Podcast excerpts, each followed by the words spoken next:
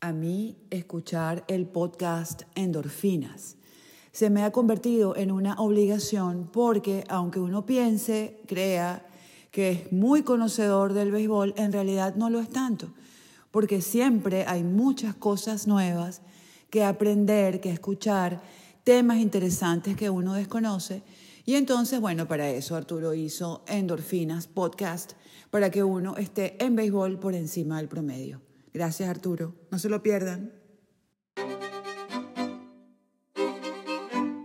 Podcast Endorfinas, descubriendo el mundo legal y gerencial del deporte profesional, con Arturo Marcano.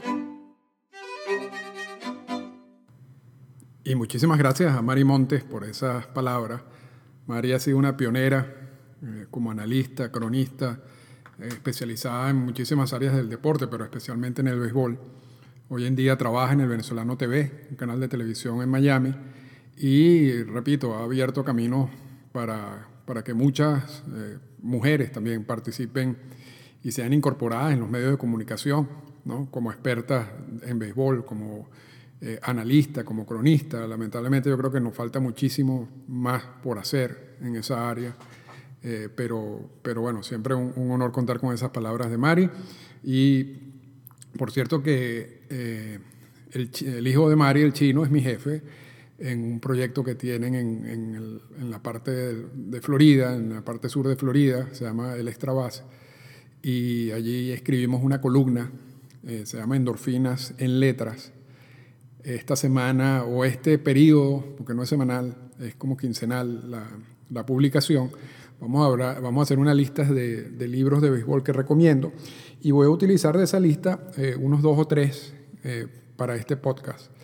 Eh, y así entonces pueden unir las dos cosas, la, publicación del extra base, que se lo recomiendo, y la recomendación que estamos haciendo por el podcast. Esta semana tenemos varios temas, así que no vamos a perder mucho tiempo en la introducción. El primer tema, quizás más polémico, es el de Carlos Gómez y unas declaraciones que dio. Yo originalmente oí las declaraciones en el podcast de Jess Passan que se lo recomiendo también, es, excelente. Eh, pero entiendo que luego Héctor Gómez en República Dominicana sacó una nota de prensa con, con, los comentarios de Carlos Gómez. Pero es interesante porque nos permite revisar de nuevo la política antidopaje. Eh, también vamos a hablar de una columna que sacó Poster Only acerca de cómo está cambiando el juego, ¿no? sobre todo la, la, la labor de los managers. Y esto eh, cae exactamente eh, de una manera perfecta, porque tenemos ya algunas semanas hablando de, cuál es el rol de los managers, de los coaches, eh, la conversación que tuvimos con Maniacta, luego con Alfredo Pedrique, que en la conversación con Alfredo Pedrique, por cierto, dijimos que él había sido el manager de los Astros de Houston y era de los Arizona Diamondbacks. Entonces, disculpen. Ahí falló la memoria en ese momento, pero inmediatamente ya varios, empezando por mi amigo Félix Olivo, me, me recordó que, que, eso había sido así. Así que eh, disculpen ese. Y vamos a cerrar con la parte de los libros, con algunas recomendaciones de libros y también eh, con sonidos del béisbol, eh, con una sorpresa que tenemos para el final del podcast. Así que con eso vamos directamente para la primera parte del podcast. Y Carlos Gómez recientemente, en, repito, yo lo escuché en, el podcast de Jeff Passan, pero luego Héctor Gómez lo, incluyó en algunas notas, dijo que a él, no, él considera que las pruebas antidopaje en grandes ligas no son aleatorias, que realmente por lo menos con él se la tienen agarrada, que le han hecho ya, dijo, seis pruebas y, y que bueno, que eso no, no le parece ni normal, ¿no? De hecho, Dioniso Soldevila también me escribí y me decía que, se parece mucho a unos comentarios que hizo José Bautista hace un tiempo, donde él dice que le hicieron aproximadamente 30 pruebas antidopajes en un año, que es muy por encima del promedio, pero ya vamos a hablar de esos números. Eh, aquí el, asunto es si hay como una... Eh, eh, una guerra dirigida solamente a los peloteros dominicanos específicamente, si esto es normal, si esto eh, se sale de lo que establece la política antidopaje. Entonces vamos a, vamos a revisar primero la política y después vamos a revisar los números de pruebas realizadas por MLB en el 2017, que es la información más reciente que tenemos. Eh, pero para que tengan una idea, la política es bastante general en cuanto al número de pruebas que se hacen. Eso está contenido en la política antidopaje que es negociada entre las grandes ligas y el sindicato. Esta política antidopaje no es administrada directamente por MLB ni por el sindicato. Tanto el sindicato como MLB eh, contratan, designan a un grupo de, eh, de personas que se encargan de administrar independientemente el programa. Es decir, no hay supuestamente, supuestamente, no hay ningún tipo de relación entre las personas que administran el programa y la oficina del comisionado o el sindicato. Eh, ellos actúan de manera independiente y no reciben orden específica de nadie, supuestamente. Pasa que en el mundo del béisbol muchas veces esto no es así. O sea, una cosa es lo que dice la política y cómo está estructurado todo esto, y otra cosa es qué tipo de influencia puede tener MLB o el sindicato en todo este en todo este tipo de cosas. Pero Vamos a asumir de buena fe que estos son personas que, administran el programa de manera independiente. Eh, si no fuera así, de todas maneras, y, si Carlos Gómez tuviera razón o si José Bautista tuviera razón, existe una vía para pelear este tipo de cosas, que es a través del sindicato, porque el sindicato es parte de la política. Entonces, si tú consideras de buena fe que están haciéndote más pruebas de, lo que se permite en la política, si se quiere. Entonces tú puedes ir al sindicato y, establecer, incluir o, introducir un reclamo en contra de la política, en contra de MLB, y eso puede llegar hasta un árbitro independiente que va a decir, mira, si la tenían agarrada contigo o no la tenían agarrada contigo. Yo no conozco ningún reclamo formal de ningún pelotero en ese sentido, más allá de los comentarios que se hacen en la prensa. Entonces, eso también es importante tenerlo en cuenta. Ahora, vamos a ver qué dice la política. La política dice que, y esto está en la parte 3 de la política, la parte, el punto 3A, eh, específicamente en la página 15, y, y básicamente la política divide las pruebas en las pruebas que se realizan en el sprint training, las pruebas que se realizan durante la temporada y las pruebas que se realizan fuera de temporada. Y en ese sentido, la política lo que te dice es que hay una prueba obligatoria, tanto en la temporada como en el sprint training, como fuera de la temporada. Pero adicionalmente a esas pruebas obligatorias,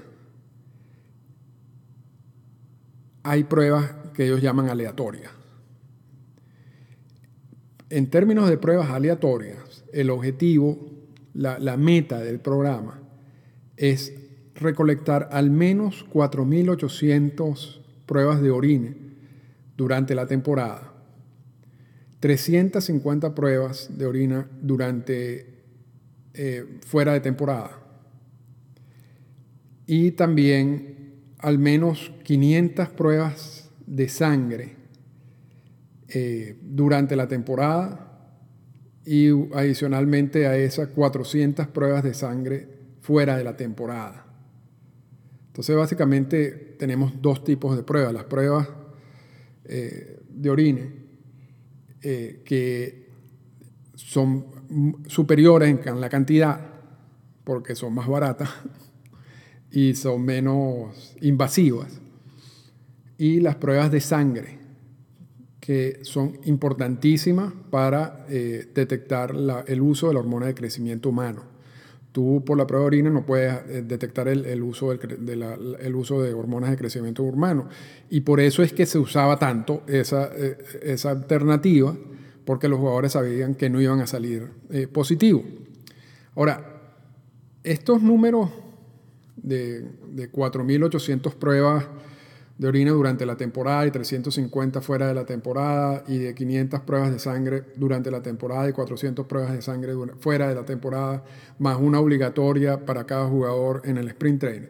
Son simplemente eh, números generales, ¿ok? No son, no, es el, el, como el, techo, sino simplemente es como el piso. Al menos se tiene que hacer esa recolección. Para que tengan una idea de cuántas se hacen en realidad, y este informe lo publica MLB y el sindicato todos los años, en el 2017, el periodo empieza desde la finalización de la Serie Mundial del 2016 hasta la finalización de la Serie Mundial del 2017, y por supuesto eso incluye las la pruebas fuera de temporada. Se realizaron 10.237 pruebas antidopaje. De, ese, de esas 10.237 pruebas antidopaje, 8.235 fueron pruebas de orina, eh, en los cuales eh, trataban de, detectar eh, sustancias para mejorar el rendimiento, estimulantes y, y otro tipo de sustancias, y 2.200 y 2.002 pruebas de sangre, dirigidas específicamente a detectar las hormonas de crecimiento humano. De esas 10.237 pruebas en general, salieron 5, 7 positivos de jugadores que están en el roster de 40. 5 por sustancias para mejorar el rendimiento y 2 por estimulantes. También nos dice el informe que hay 106 peloteros que utilizan excepciones terapéuticas.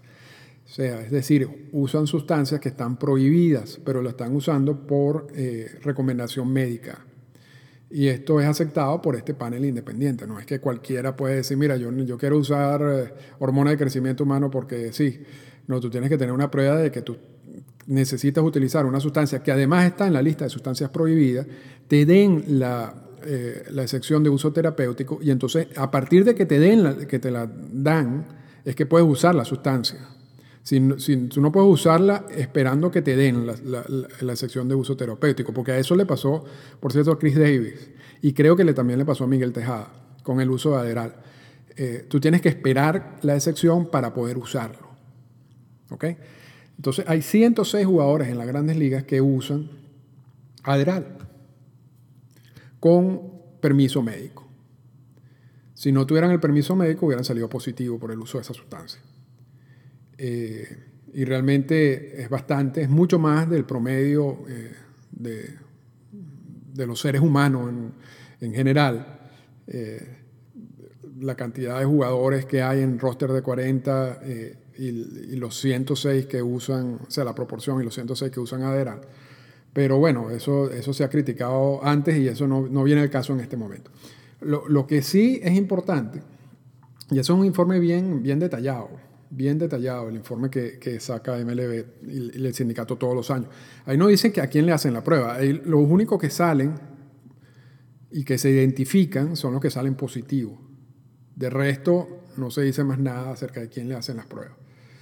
Pero fíjense que la política habla de un mínimo de 4.800 pruebas de orina y se realizaron 8.235.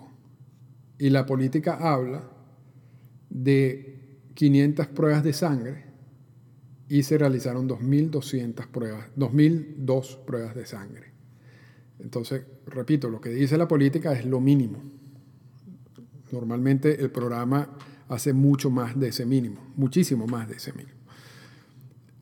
Si uno divide los 10.000 las 10.000 pruebas antidopaje, las, casi las 10.100 pruebas antidopaje. Eh, bueno, vamos a ser específicos, porque lo tengo aquí enfrente. Las 10.237 pruebas antidopaje entre aproximadamente 1.000 jugadores. Vamos a poner 1.000, porque son en jugadores en roster de 40. Eh, y, no, y los jugadores del Active Roster, y esto lo hablamos en un podcast, incluye no solamente los, jugadores disponibles, sino los jugadores que también están, que serían 750, sino también los jugadores que están en las listas incapacitados. Entonces, bueno, si tú vas sumando todo eso, da mucho más de, de, mil jugadores, ponle tú 1200 jugadores.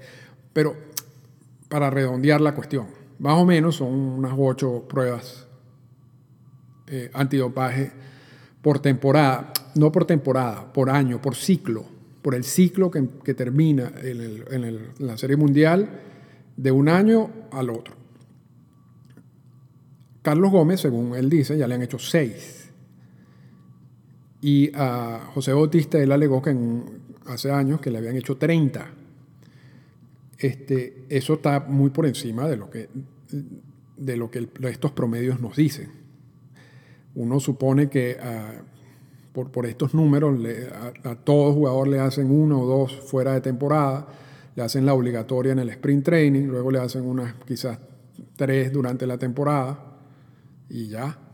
o sea, eso, eso es lo que más o menos dicen estos números. Ahora, existe la posibilidad con ciertos jugadores que el, agente independiente del programa, la, persona que administra el programa, diga, bueno, yo, tengo dudas de que esta persona está usando eh, sustancias prohibidas y por lo tanto voy a hacer unas pruebas adicionales a las normales. Entonces estos son jugadores que reciben con más pruebas con más frecuencia.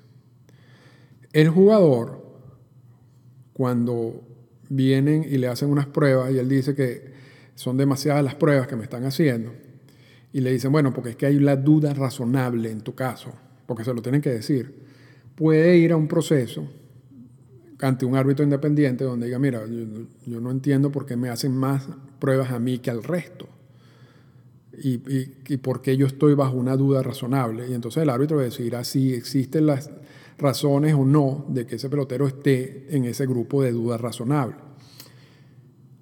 Duda razonable se puede inferir, por ejemplo, y lo vimos con el caso de biogénesis, cuando hay un grupo de jugadores que son amigos, entrenan juntos y hay de ese grupo de jugadores hay uno o dos que salen positivos. El alegato, y repito, lo vimos con Biogénesis, con Tony Bosch, es que si uno o dos de un grupo de 10 salió positivo, existe la duda razonable que el resto lo esté usando. Y por eso te hago más pruebas a ti, que eres parte de ese grupo. En el caso de los dominicanos, lamentablemente eh, los números de dominicanos que han salido positivos son muy superiores al, número del resto de los, de los jugadores de otras nacionalidades pero no solamente eso, también existe el punto de que muchos de estos jugadores dominicanos entrenan juntos o hay grupos que entrenan juntos fuera de temporada. Entonces es posible, yo simplemente estoy alegando que la persona que administra el programa crea esta duda razonable por esa asociación que existe, no por ser tanto dominicano, sino porque está entrenando con otro grupo de personas de los cuales hay algunos que han salido positivos o donde hay rumores eh, con, base de que existe la utilización de sustancias prohibidas. Y entonces a, esos, a ese grupo o a esas personas se le crea la duda razonable y se le hacen más pruebas que el resto. Pero el pelotero tiene una doble protección en estos casos.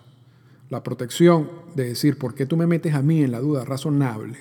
Y la protección de, ir al, sindicato y decir, mira, ya esto es un abuso. O sea, ya me están haciendo 30 pruebas. Eh, cuando un, un, jugador normal y corriente le hacen 3, 4 durante la temporada. Entonces, esas son las dos vías que tiene para pelear esto. Así que yo considero, entiendo el reclamo de Carlos Gómez, entiendo que también pueden haber vías por el programa antidopaje que le hagan más pruebas que al resto, y también parece claro de que Carlos Gómez tiene opciones para pelear eso tiene dos opciones para pelear eso. Así que yo no sé si José Bautista lo hizo o simplemente se... Porque a veces también hay, hay una cuestión de, bueno, está bien, yo no estoy usando nada, hágame las pruebas que quieran. Eh, el día, tú no puedes negarte a hacer la prueba.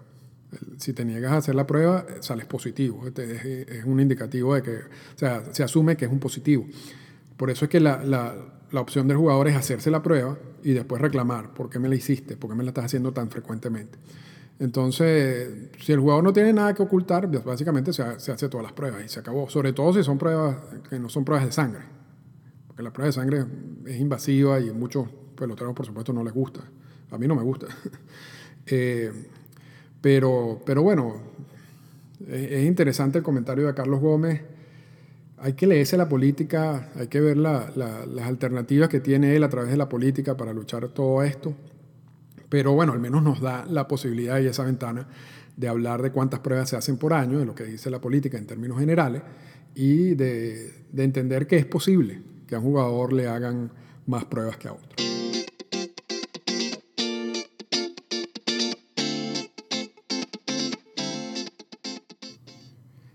Y tenemos varias semanas conversando del tema de los managers, de los coaches, de la evolución gerencial, de cómo, de todas estas reuniones que ocurren antes de los partidos, con los jugadores, con el cuerpo técnico, donde se analizan exactamente qué es lo que va a pasar durante el juego, cuáles son las decisiones que se van a tomar durante el partido, dependiendo del lanzador, dependiendo de la, de la circunstancia del juego, y donde básicamente el mensaje es, el, el, juego está como en un, tú le colocas las coordenadas en un GPS y arranca el juego y arranca el GPS. Y uno no, no se puede salir del GPS eh, hasta, que, hasta que llegue al destino, ¿no? hasta que se acabe el partido. Eh, a menos, por supuesto, de que, de que se perciba algún cambio dentro de los análisis que se tiene. De repente había un receptor que, cuyos números eh, son impresionantes a la hora de sacar los corredores en las bases, pero ese juego en particular los coaches determinan de que el receptor tiene algún problema, se nota que tiene un problema en el hombro o se dio un golpe en el primer inning o ese tipo de cosas, entonces ese día se corre más eh, que en un día normal. Pero para eso, eso es un riesgo de todas maneras. O sea, tienes que estar extremadamente seguro de que eso ocurra. Eh, la, la, consecuencia de todo esto es que el juego está cambiando. Y, y lo decía Pedrique y lo decía, por supuesto, Maniacta eh, esto es muy distinto a los managers de antes que, que llegaban antes del juego eh, y tomaban decisiones de lo que estaban viendo inning por inning. Aquí el manager, realmente la labor del manager eh, es más importante antes del juego, de acuerdo con estas nuevas gerencias. Durante el juego lo que es, una persona encargada de ejecutar la, estrategia, la estrategia ya diseñada, ya preestablecida. Ahora, ¿cómo afecta esto el juego en sí? Porque sabemos que esto está pasando. Y, sabemos que esto está pasando desde hace un tiempo. No, no, este año, ya tiene varios años eh, con, esa, con esa tendencia. Pero ¿cómo, ¿cómo esto está afectando el juego, el juego que estamos viendo? Y Buster Olney, el columnista de ESPN, hizo una muy buena columna. Y, y muchas veces hace unas columnas de verdad extraordinarias, otras veces no tanto, eh, donde habla exactamente de ese punto, de cómo cuantificar básicamente los cambios en la forma como se está dirigiendo los partidos en este momento y cómo está eso afectando el juego. Y empieza prácticamente eh, entrevistando a, a Madon, a Joe Madon, y Madon dice que básicamente él no hace nada durante el partido. Eh, que, en el partido simplemente es casi un observador más.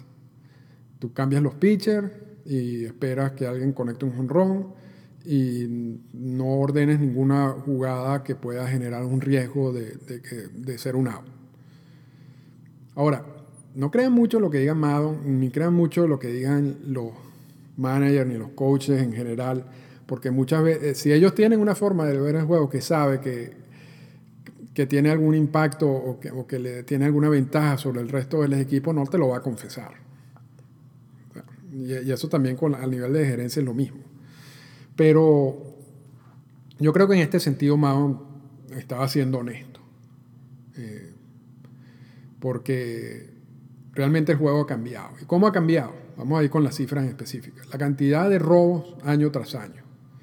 En el 2009 hubo 2.970 robos de base. Esa cifra llegó casi a su tope en el 2011, con 3.279 robos de base. En el 2018 hasta ahora llevamos 749 robos de base. Llevamos eh, en, el paso, la proyección es que se van a robar 2.479 bases este año lo cual sería la cifra más baja en los últimos años, en los últimos 10 años. Lo que quiere decir que no se están robando bases, básicamente. Eh, y, y, eso también ha afectado otra cifra, que es el, eh, cuando el catcher pide una, una bola intencional tratando de sacar a los corredores en la base. Y en ese sentido, en el 2009 hubo 478 eh, bolas intencionales. En el 2018 vamos por 23, llevamos 23 y vamos por en paso de 74. Es decir, que nadie está esperando que se roben base. Sea, ni el manager ni el receptor, o sea, no hay, no hay ningún interés en pedir una bola intencional para tratar de sacar un corredor que se roba las bases, porque la posibilidad de que te roben las bases es mucho más bajo. Eh, otro cambio que está sucediendo hoy en día, nos hablaba Maniacta clarito en la entrevista, decía, hoy nadie toca la bola, no hay toques de sacrificio, a menos que sea a final del juego, en una situación para empatar o para irse arriba, y tú estás en la parte de abajo del line-up. Quitando eso, nadie, casi nadie, hace, usa la estrategia del toque de sacrificio sobre todo al principio del juego. Ahora, ¿cómo se refleja? Eso nos lo decía Manny, ¿cómo se refleja esto en números? Entonces vamos a la columna de, de OVNI. Toques de sacrificio. En el 2009, 1.635 toques de sacrificio. En el 2018 llevamos 261 toques de sacrificio, lo que vamos a un paso para una proyección de 850 toques de sacrificio. Casi la mitad de lo que ocurría en el 2009. O sea que esa es otra manera de ver cómo, eh, cómo está cambiando el juego. No hay toques de sacrificio, pero ya, no es, ya es una cuestión no de uno o dos managers, ya es una cuestión de la industria en general. Otra proyección interesante, la cantidad de bateo y corridos que hay en el juego. En el 2009 hubo 1.885 bateos y corridos. En el 2018 llevamos 495 en una proyección de 1.546. Quiere decir que ha habido menos, pero tampoco ha sido tan considerable o tan drástico como, la, por ejemplo, como el caso de las bolas intencionales o en el caso de los toques de sacrificio. Eh, vamos a una proyección de 1.546, que es mucho más bajo, por ejemplo, de las cifras del 2011, donde hubo 2029, pero es relativamente igual a lo que ha pasado desde el 2014 para acá, año tras año. Es decir, que la jugada de bateo y corrido se mantiene como estrategia. Y yo creo que es principalmente porque te evita un doble play. Y una de las, de las estrategias o de lo que te dice la sabermetría es que tú no puedes regalar out, que los outs son eh, pecado mortal, una estrategia, que tú como manager no puedes estar dando outs. Cuando tú tienes un corredor en base que es lento y tienes a un bateador que, pueda, que, tú sabes que tienes, confía en que va, a hacer contacto, tú tienes esa estrategia de bateo de corrido porque te impediría el doble play. ¿No? Y, por eso yo creo que se ha venido utilizando o se mantiene como parte de la estrategia de los managers. Pero en, en otros términos, vemos como el juego sí ha cambiado. Y esto también lo unimos a lo que nos dijo Manfred en la entrevista que pusimos la semana, esta semana, aunque fue una entrevista que yo hice hace menos de dos años, pero eso son nunca lo había publicado en, en, general, y lo publicamos esta semana, y donde él decía, el juego ya ha cambiado, y el juego cambia frecuentemente. La labor del comisionado no es impedir los cambios, la, la labor del comisionado es manejar esos cambios, tratar de controlar esos cambios, tal como lo hace la NBA, la NFL, la NHL. En este caso, el juego ha cambiado. El juego ha cambiado, tiene unas características muy distintas. Hoy en día, que hace 10, 15 años, el manager tiene una labor muy distinta hoy en día que hace 10 o 15 años, y eso no solamente se está reflejando en, lo que dicen, en la literatura, eh, en, las entrevistas con los managers, con los coaches, con el personal técnico, con el personal de gerencia, sino lo está ya, ya existen maneras de medir esos cambios y la columna de Buster Only está dirigida precisamente a explicar eh, cómo se miden estos cambios. Así que eh, para los que dicen que el juego nunca cambia y la esencia del juego, realmente la esencia del juego en el béisbol es cambiar constantemente. Y eso no lo digo yo, eso lo hizo John Thorne, que es el historiador eh, oficial de MLB. estamos viendo un juego distinto hoy en día que tiene unas características distintas y que seguirá cambiando porque, repito, eso es parte de la naturaleza del juego. Así que vamos con la siguiente sección.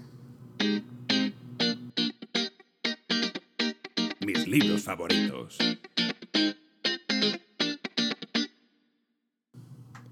Y vamos a adelantarnos un poco a lo que va a salir en el extra base, pero no le vamos a quitar todo el contenido a la columna de endorfinas en letras y recomendar, vamos a recomendar tres libros eh, de, mis libros favoritos. El primer libro, y distinto a lo que ya hemos hablado en este podcast, ¿okay? el primer libro va a ser Smart Baseball de Keith Law y Kiflo hace una labor extraordinaria de explicar todas estas nuevas estadísticas y análisis y, cómo es la aplicación de la sabermetría en estos momentos y cómo ha evolucionado eh, la, evaluación de los jugadores desde hace 100 años hasta acá. Cuáles son las estadísticas que realmente importan, cuáles son las estadísticas que no importan. Eh, y el libro Smart Baseball es realmente extraordinario en ese sentido. Ahora, Keith Law, y lo pongo en la, columna, es bastante atorrante. Expresa sus opiniones de, una manera a veces que hiere la susceptibilidad de muchas personas. Eh, hay unas secciones dirigidas a la carrera de Omar Vizquel que yo estoy seguro que no le va a gustar a mucha gente. Pero quitando eso a un lado, y esto muchas veces pasa en estos libros, realmente uno no, no, no, puede descartar el libro porque tiene dos o tres opiniones que a uno no les gusta porque si el libro tiene un aporte general importante, bueno, uno se cala las opiniones y ya. Y yo creo que el libro sí tiene un aporte importante, sobre todo para la gente que están empezando o que quieren aprender más sobre toda esta parte de, los nuevos análisis estadísticos y de evaluación de peloteros, que al final es eso. Al final los análisis lo que nos están diciendo es cómo evaluar un pelotero, cómo determinar el valor de un pelotero. Y eso es importante a nivel de gerencia, a nivel de equipo y a nivel de sectores de agente de pelotero a todo nivel en el béisbol profesional. Así que Smart Baseball de Keith Law es uno de esos libros que deberían tener en su biblioteca. Vamos a pasar a, la segunda recomendación de esta semana que se llama The Arm de Jeff Passan, el brazo. Y hay un tema, y Passan para mí es el de los cronistas de las nuevas generaciones, el, que más me gusta, el, que me parece más interesante de, de leer y Passan busca un tema poco analizado, que son las lesiones en los brazos, la proliferación de las lesiones de las operaciones de tomillón. Y busca un análisis, ver exactamente las razones, por qué sucede, cómo se pueden prevenir. Y los invito a leer el libro. El libro no es un libro perfecto ni, totalmente eh, interesante de, de la primera página a la última tiene sus bajones, tiene áreas, tiene aspectos que tú dices, bueno, no, no me parece tan importante, a veces se queda pegado en ciertas cosas, pero es interesante en términos generales. el tema es bueno, el tema llega a una conclusión importante y Pasan es muy bueno en lo que hace. Así que si, tienen la posibilidad de leerse ese libro, con mucho, lo recomiendo con, con todo, con, con, mi, con todas mis ganas, como dicen a veces las excusas de los peloteros cuando salen positivos que van a pelar con todas las ganas del universo. Eh, como última recomendación, es un libro que no está dirigido a todo el mundo. Y porque toca el tema de los dueños de equipo, de los convenios laborales, de la asociación de peloteros. Para mí el libro más importante y mi libro preferido del béisbol de todos los tiempos se llama Lords of the Realm, de John Hellier. Y vamos a dedicarle un, podcast a, ese libro en específico. Hay un libro reciente que se llama The Game, de John Pesa, P-E-S-S-A-H, que es una especie de Biblia, si se quiere. Es la segunda parte de Lords of the Realm. Eh, Pesa realmente sigue la carrera de Bob Silic, sigue toda la carrera de la evolución de las grandes ligas en los últimos años, de la parte de, todos estos cambios de las políticas de compartición de ganancias, de los impuestos al lujo, de la guerra MLB y sindicatos, de George Steinbrenner, de, de la misma imagen de Silic. Es un libro extraordinario, realmente. Primero que es un, es, no sé, 600, 700 páginas, pero además los detalles del libro, o sea, uno, y yo conozco a John, he, he intercambiado varios emails con John y me parece una persona extraordinaria. Algún día le voy a preguntar cómo logró eso, porque es casi, básicamente como si uno estuviera escuchándole las llamadas telefónicas a Bob a, ese nivel de, de detalles está este libro. Así que si a usted le gusta esta área de la gerencia, de las relaciones entre los dueños de equipo, eh, la figura del comisionado, la relación eh, comisionado-sindicato, le recomendaría comprar los dos libros. O sea, allí se cometería, haría como un PhD en esta área. Lords of the Real, de John Heljar, e H-E-L-Y-A-R, y The Game, de John Pesa. Si ustedes se leen esos libros, yo creo que ustedes van a saber más del béisbol de las grandes ligas que la gran mayoría de las personas que ahorita trabajan en esa área. Así que con esas tres recomendaciones pasamos a la última sección del podcast de esta semana que se llama Los sonidos del juego.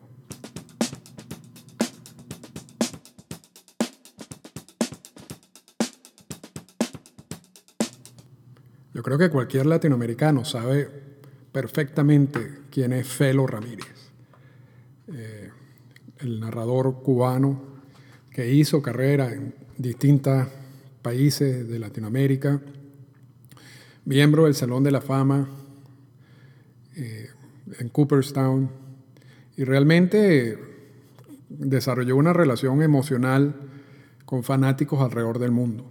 Eh, Felo murió recientemente era la voz de los Marlins de Miami desde su, desde su inicio y pudo narrar juegos de béisbol hasta los 94 años y, siempre con la misma calidad que lo caracterizaba. Recientemente, eh, lamentablemente justo en, esos momentos en que Felo estaba ya luchando por su vida, eh, hubo una, una actividad en el Estadio de los Marlins donde se entregó un bobblehead, un muñeco, que incluía la grabación de tres frases fundamentales en la carrera de Felo Ramírez. Yo tengo el que tengo, el, muñeco que, que tengo, me lo mandó Jiki Quintana, quien siempre le agradeceré ese, ese, gesto, y que también escucha este podcast, así que saludos a Jiki. Eh, y esas tres frases de Felo Ramírez yo creo que valen la pena tenerlas en este podcast y en cualquier audioteca que uno tenga. Así que hoy vamos a, colocar la frase de Felo Ramírez en honor a, Felo, al gran narrador cubano. Y, yo particularmente, cada quien tiene su historia con Felo Ramírez. Mi historia era que yo, soy fanático, yo soy venezolano y soy era fanático, y bueno, lo sigo siendo hasta cierto punto, de los tiburones de la Guaira. Y cuando estaba niño, por supuesto me encantaba escuchar, yo escuchaba el béisbol por radio, porque también en ese momento tampoco había muchos juegos disponibles por televisión, pero todavía hoy en día prefiero el béisbol por radio. Yo creo que es más mágico eh, escucharlo que ver el, juego por televisión. Y de niño, bueno, por supuesto, escuchaba el circuito de los tiburones de la Guaira, eh, con el gran Musiula Calabarí y, y Chepe Pérez Meléndez, eh, Tom González, o sea, un circuito de lujo que tenía eh, los tiburones. Ahora, los domingos, eh, el juego de La Guaira normalmente era el primer juego del día y Magallanes normalmente jugaba en la tarde. Y para mí era un lujo escuchar a Felo Ramírez esos domingos en la tarde por radio.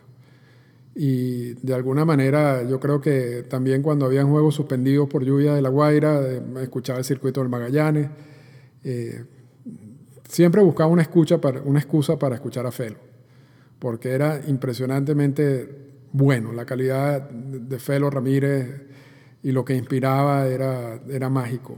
Así que compartimos, voy a compartir con ustedes estos tres sonidos de la voz de Felo Ramírez y con eso lo dejamos por el podcast de esta semana.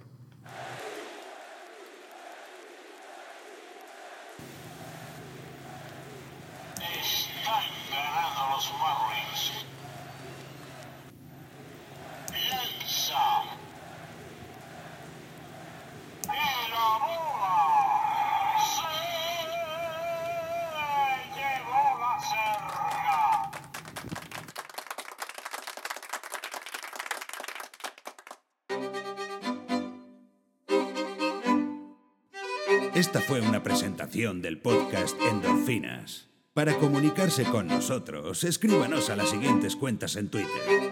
Arroba Arturo Marcano y arroba Endorfinas Radio.